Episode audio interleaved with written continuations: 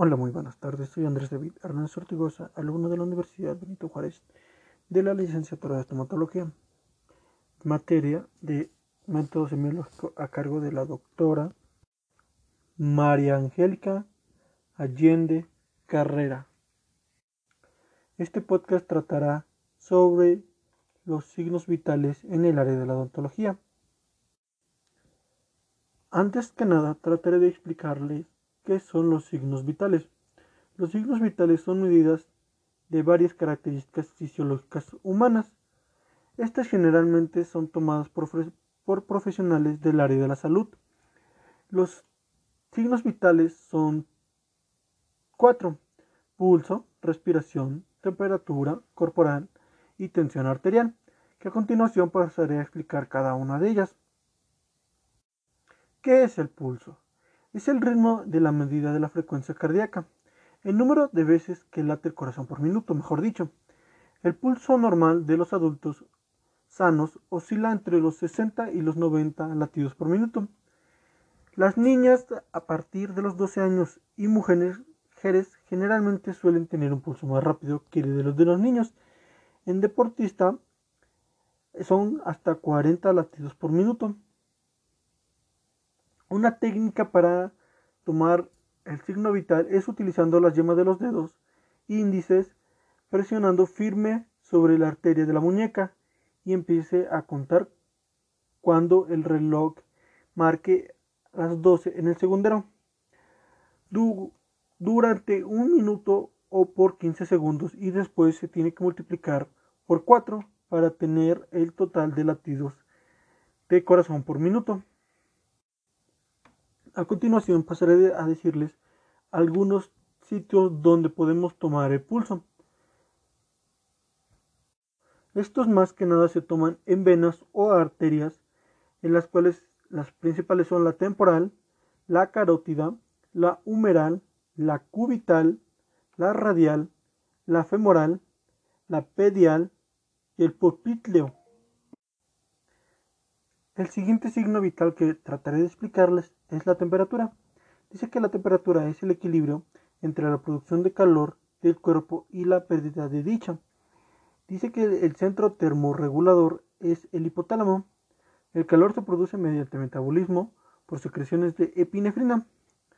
El ejercicio, la química del cuerpo, el calor se pierde a través de la orina o el excremento.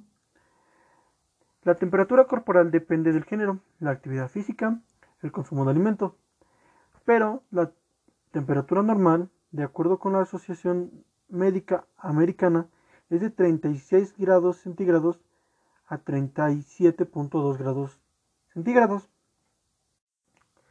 ¿Dónde podemos tomar la temperatura? La temperatura la podemos tomar de forma oral con un termómetro de mercurio en la parte sublingual con un aproximado de 4 minutos. De la forma rectal, introduciendo el termómetro, esta dará un punto grados mayor que la de la lengua. Esta se recomienda a niños menores de 5 años. De forma axilar, baja un punto ciento de grados Celsius, que si se toma en la boca durante un aproximadamente de 5 minutos. En el oído, este es con un termómetro especial que refleja la temperatura central del cuerpo. Los valores normales dependiendo la edad de un recién nacido es de 36.1 a 37.7. De un bebé lactante es de 37.2. De niños de 2 a 8 años es de un promedio de 73 grados de un adulto es de 36 a 37 grados centígrados. Ok, el siguiente signo vital es la respiración. Dice que es frecuencia con la cual se respira por minuto. Se toma en reposo y consiste en contar las respiraciones que puede aumentar. Dice que se puede aumentar por la fiebre. Dice que la inspiración es la fase activa y se inicia con la concentración del diafragma y los músculos intercostales produciendo aire. La expiración es la fase pasiva, depende de la elasticidad del pulmón al exhalar aire. ¿Cuál es la frecuencia respiratoria normal? La de un adulto es de 15 a 20 respiraciones por minuto. Dice que cuando la temperatura aumenta es mayor, que es de 25 y menos de 12. Se puede considerar anormal. La respiración de las mujeres es torácica y la de los hombres es abdominales. El ritmo en la regularidad de los movimientos inspiratorios y expiratorios. El último signo vital es la presión arterial. Es la presión que ejerce la sangre en el interior de las arterias del organismo. Existen dos tipos de presión normal, que es la hipertensión y la hipotensión. ¿Qué es la presión sistólica?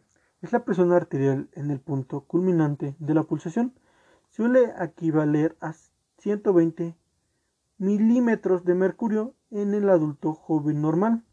La presión distólica es la correspondiente al punto más alto de la pulsación, que equivale al momento de la distensión ventricular suele ser de unos 80 milímetros de mercurio.